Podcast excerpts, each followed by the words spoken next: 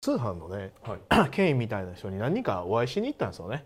うちのクライアントさんの商品もね素晴らしい商品いっぱいあって、うん。これを何とかして売る方法ないかなと思って自分なりにも考えてたんですけど、はい。なんかもっといいヒントないかなと思ってそういう人にアプローチしてでね一言目に言われたのが、はい。クライアントの商品の効果を信じてるんですかって聞かれたんですよ。はい信じてますと、うん。答えたら、はい。効果を信じてるっていうことは、はい。マーケターとしては二流だよって言われたんですよね。はい今日も始まりましたレスポンスチャンネルマーケティングコスト社長の仕事だということでですね。今日は中谷さんをはい。お迎えして放送していきたいと思います、よろしくお願いよろます。しくお願いします。はい。はいもう放送はこれ1月末ぐらいなんですが、はいはいはい。もう明けましておめでとうございます。あ明けましておめでとうございます。はいやっとですね。やっと本当に開けた本当に開けたって前回のやつというかね。あの4日に配信したやつは開けてないけど開けた。はい感じで、はい。どんなこうお正月でしたか？もう完全に3日間、はい。まあ年末はねそのい。ろいろ掃除大掃除とかねうん。家きれいにしたりとかねやっぱやってたんですけどもう3日間はね、はい。とにかくもう正月ですよどういうことですか？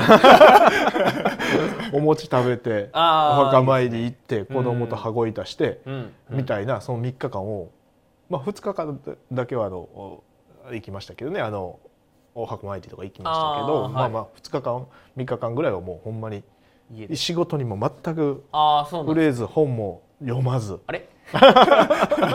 完全にオフというか。完全にオフしましたね。うん毎年そういう感じなんですかいや全然全然。今年だけ。あそうなですね。なんんかねあの全然なんか今年はそういうふうに過ごそうみたいな感じ、たまたま旅行行けなかったじゃないですか、まあそうですね。年末年始必ず旅行行くんですよね。ああそうなんですね。そうそうそうそう、んんん。で今年はもう無理なんで、まあそうですね。この状況で行って。もうラッキーみたいな。あラッキー僕からするとね。あそうなんですか？僕旅行とかあんま好きじゃないんで。あそうなんですね。はい。家族のために行ってるみたいな感じなんでもうめちゃくちゃ嬉しくて。やったぜというか。もう家でもうダラダラしてやるみたいな。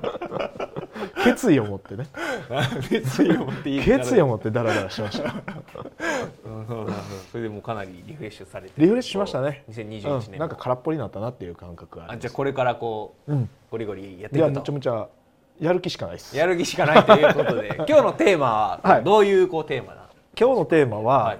まああのー僕がねすごくあの大事にしている学ぶ上でね大事にしている考え方っていうのをちょっとお伝えしたいなと思って、学ぶ上で大事にしていること。そう。まあ、はい。大事にしてるってことは昔僕はそうじゃなかったっていうことでそれが僕の成長の妨げにすごいなってたなって思うことがあって、はい、はい、だからそれに引っかかってる人結構まだまだいるんじゃないかなと思うんですあよ。あその学びをする上で上で。なんかがブレーキになってるというか。そうそうそうそうそう。んんん。で、まあ、最近その通販のクライアントさん結構、はい。あのうち増えてて、うん。まあ、意識してあの増やしてるんですけど、はい、ただその通販の世界ってやっぱ幅広くって、うん。あの結局商品開発がすごく重要だったりとかん。商品のネーミングを付け方であったりとか、うん。この商品をどのマーケットで売っていくかみたいなところまでを考えて、うん。その通販ってやっていかないとうん。なかなか勝ちにくいなっていうのがあるんで、はい。そういう意味ではまだまだ僕が体験してない経験してない領域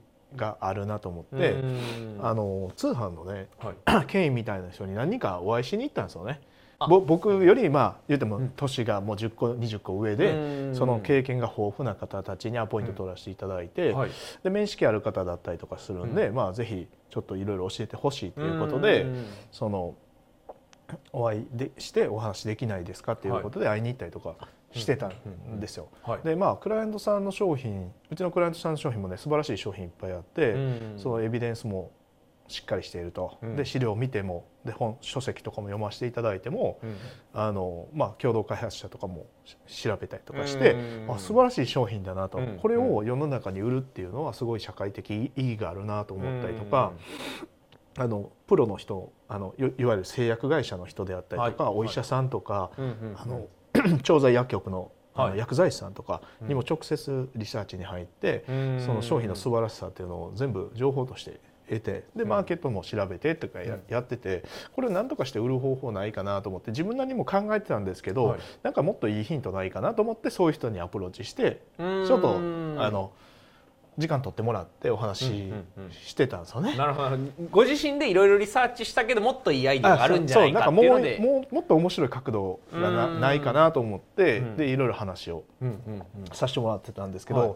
でその中に僕はすごいいい商品だ。クライアントの商品が素晴らしいなと思ったんで、この商品なんとか売り上げ上げたいと思ってますと、うん。で今自分で調べたのはこうこうこうでこういうアプローチ考えてるんですけど、うんうんうん。あの何々さんだったらどう考えますかっていう話をしに行ったんですよ。はいはい。でももちろんあの僕は大阪ですから、うん。言うても、ね、九州とか東京とかい。ろいろなとこにいらっしゃるんで、うん。まあ、それなりに時間と労力をかけて行ってたんですけど、それでね一言目に言われたのが、はいまあ、クライアントの商品の効果を信じてるんですかって聞かれたんですよ。おおなかなかの。え？え？ってなるでしょ？はいはいはい。ええ？いやはい信じてますと、うん。僕答えたら、はい。あのクライアントの商品の効果を信じるなんて、うん。あのこのマーケティングのに携わるマーケッターとしては二流だねって言われたんですよ。へええー、どういうことですか？はいはい。ちょっと待ってと思って。俺もそう同じこと思いそました。のあれですよね？そのキャリアとしてはすごい。その業界とかでも結構有名な方まあ有名な方で書籍籍とかもいっぱい出てるんですけどあの僕も書籍とか素晴らしいなと思って、はい。あこの人はすごく実践的で勉強になると思ってうん。行ってはい。でそう言われたんですよ。えじゃあ例えばそのなんですかね綺麗になりますみたいなやつはあこれすごいいい商品だと思ってこれもっとどうやったらいいんですかねって聞いたらいやほんまに綺麗になるとでも思ってるんかみたいなそうそうそうそう。そう その通りです。痩せれるなんか言ってるけどほんまに痩せれると思ってんのかそんなわけないやんけみたいな感じで確かにね僕も何もその商品に対して調べてなくてそう言われたらうんはってなったかもしれないんですけどもういろいろ調べるし、はい。直接リサーチも行ってるし、うん。使ってる人の使用用途とかも聞いてるし、うんでそういうのを聞いた上で言ってるもんだから、うん。えマジってなって。うんうんうんであれ？でっていうかね、はい。この業界ってどういう業界なんていうのがまず来たんですよ。あ怖くないいですか？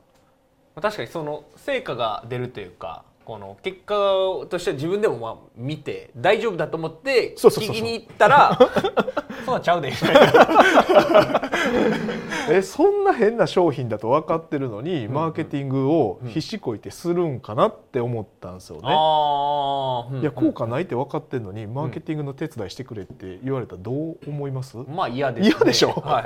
僕も絶対嫌やもんそんな、うんうんうんだから僕もそういうのが嫌やから自分なりに調べてちゃんうとんあのしたつもりなんだけど、はい。その効果を信じてるっていうことは、はい。マーケターとしては二流だよって言われたんですよね。いや怖っと思ってうん。なんかその時点で、はい。なんか俺心閉じちゃって、あそうなんですね、うん。その一流とは何ぞやみたいなこういかなか全然全然。あそうなんですね。だって 一流とは何ですかってそこそこで返されへんかったらあ。なるほどね。ちょっと心弱いかもしれないね俺の方が。あそれはもうあれじゃないですか。こう 武装していったんだからこうねこう。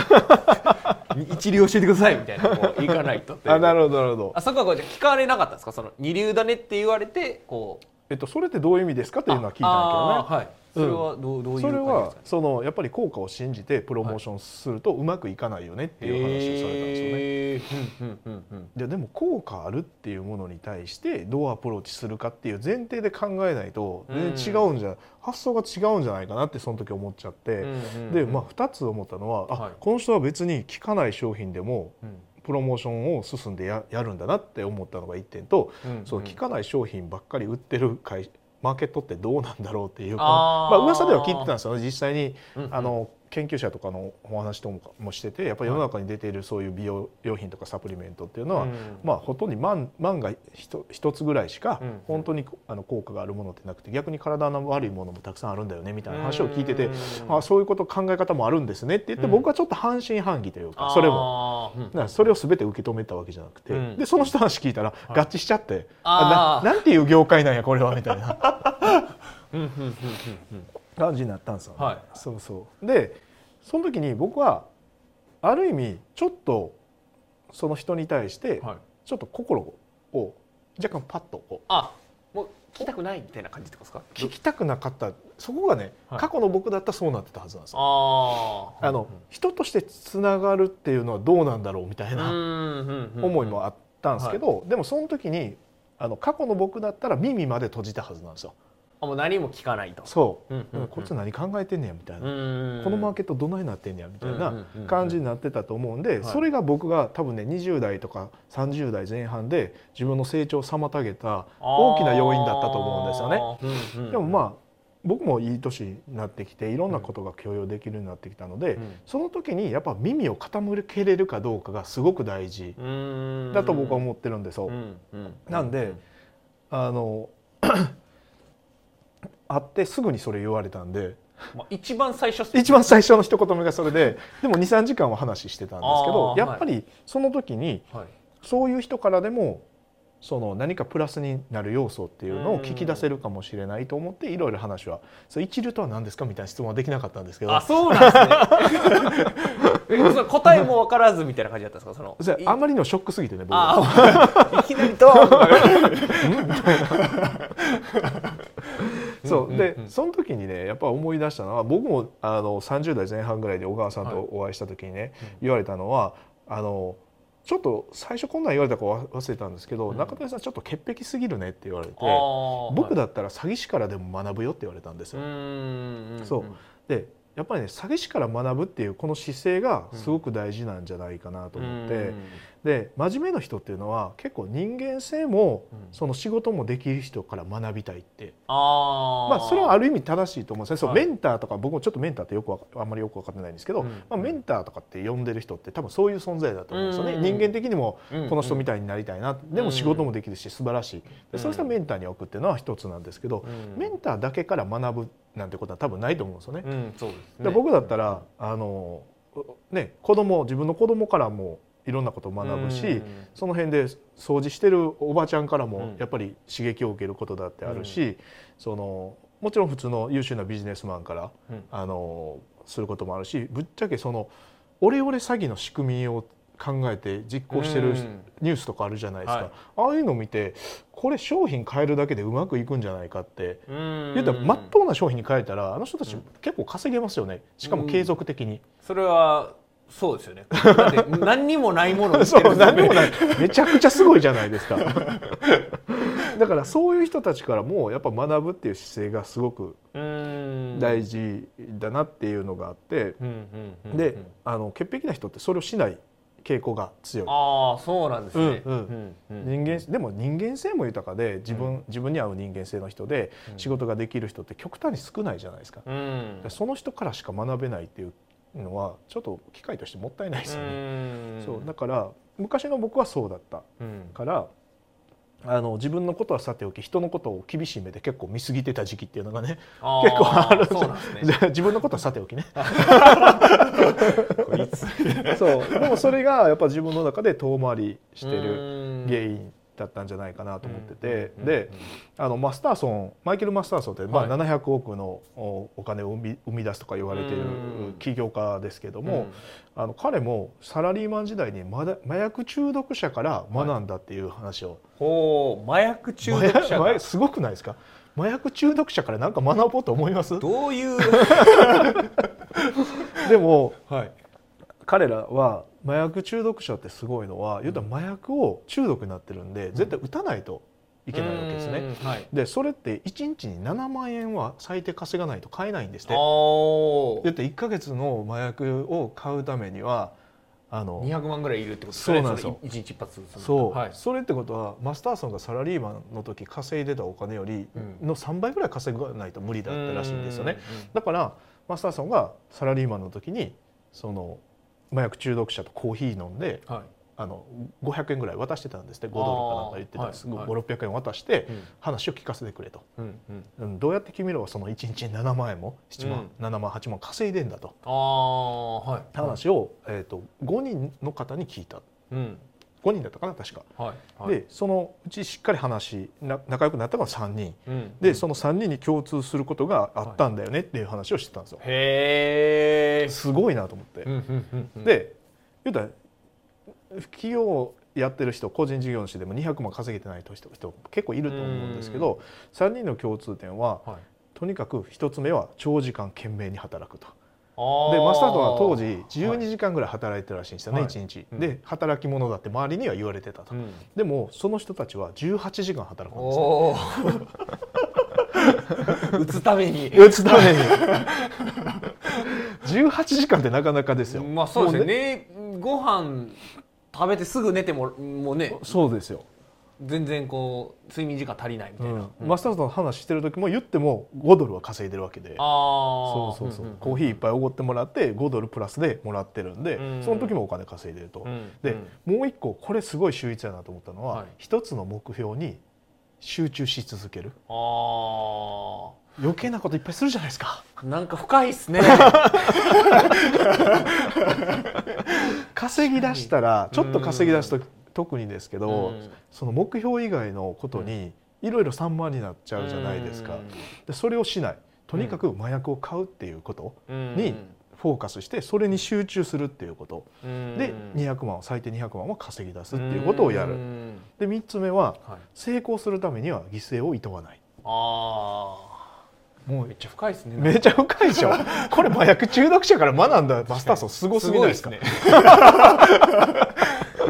えやなるほど、うん、確かにこの3つの共通点があるらしいんですよね。でそれはそのナポレオンヒルとかそういう、うん、あの偉人たちの伝記にも残ってることと同じような、その、えー、内容だったということで一つはもう長時間懸命に働きなさいと18時間働くと。で一つの目標に集中し続けると、これすごいなと思ってで成功するためには犠牲をいたわないと。うん、だからこの僕が言いたいのは別にこのマスターさんの考え方がどうこうっていうよりか、それを麻薬中毒者から学んだっていうことがやっぱ素晴らしいなと思ったんですよね。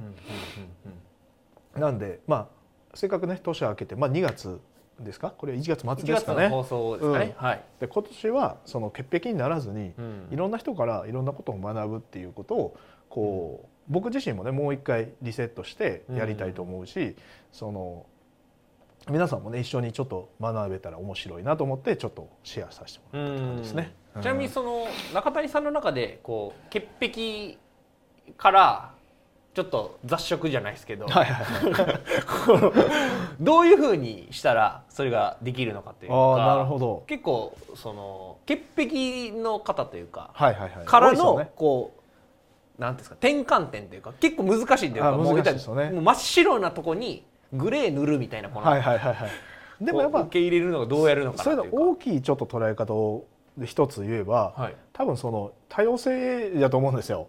シンプルな言葉で言うと。だからいろんな人がいていろんな価値観があるから、うん、自分自身が正の考え方だけが正解なわけじゃなくて、うん、いろんな角度からいろんな物事を見て、うん、いろんな考え方の人たちがいるんだなっていうこと、でもしかしたらあの高橋さん言ったみたいに、その効果を信じてるってことは二流だっていう言葉の先にはもっと違う捉え方があったのかもしれないとかね、なんかそういうことも考えて、えー、いろんな考え方と見方角度っていうのをあの自分の中で許容するっていうことを意識してやる。まあ当時もやってたつもりだったんですけどやっぱどっかねこう俺の方が正しいみたいななんかこう塊みたいになってあるじゃないですか。それをあのちょっと打ち解けさせる考え方が必要なんじゃないかなとは思いますよね。そう。なるほどなるほど。テクニックじゃないと思いますね。ああ、うんうんうん、姿勢みたいな、姿勢みたいな感じですよね。なるほどありがとうございます。はい、じゃあ今日のテーマをまとめていただくと、はい、どんな感じになる今日のテーマはまあシンプルに誰からもどんな人からでも学ぶ姿勢っていうのを、あの持った方がいいよねっていうことで、で、あのかのまあもちろんもうすぐねあの80億90億のねコンテンツ販売会社を作った小川さんしかりマイケル・マスターソンしかり大きな成果を上げている人たちにはまあ詐欺師からも学ぶってちょっと極端な言い方ですけど、そういう人たちからもしっかりとあの学ぶ姿勢を持っているっていうこと、で潔癖な人は特に自分の正しさがあって、その正しさがが絶対だみたいな、まあ、そう思えないと進めない時もあるとは思うんですけど、まあもう一個大きな概念を持っていろんな角度とかいろんな考え方があっていいんじゃないかっていうところでミニ目を傾けてそのそれを自分の人生とかクライアントの人生にプラスになるためにはどうしていけばいいかって考えていく方が、うん、あの発想としてはね面白いんじゃないかなと思いますよね。はい、ありがとうございます。じゃあこれ見ていただいている方も、はい、もういろんな人から学びを得ていただくと、ね、はい、いうことで。一緒に学びましょうと、はい、いうことで、えー、意識していただければなと思います。はいはい。それではですね本日のレスポンスチャンネル以上で終了となります。最後までご覧いただいてありがとうございました。最後までご覧いただいてありがとうございます。いいねチャンネル登録をよろしくお願いいたします。レスポンスチャンネルでは今質問を受け付けております。コロナに関することやビジネスマーケティングのことなどあなたの質問をレスポンスチャンネルでお答えさせていただきます。質問は概要欄からお願いいたします。あなたの質問お待ちしております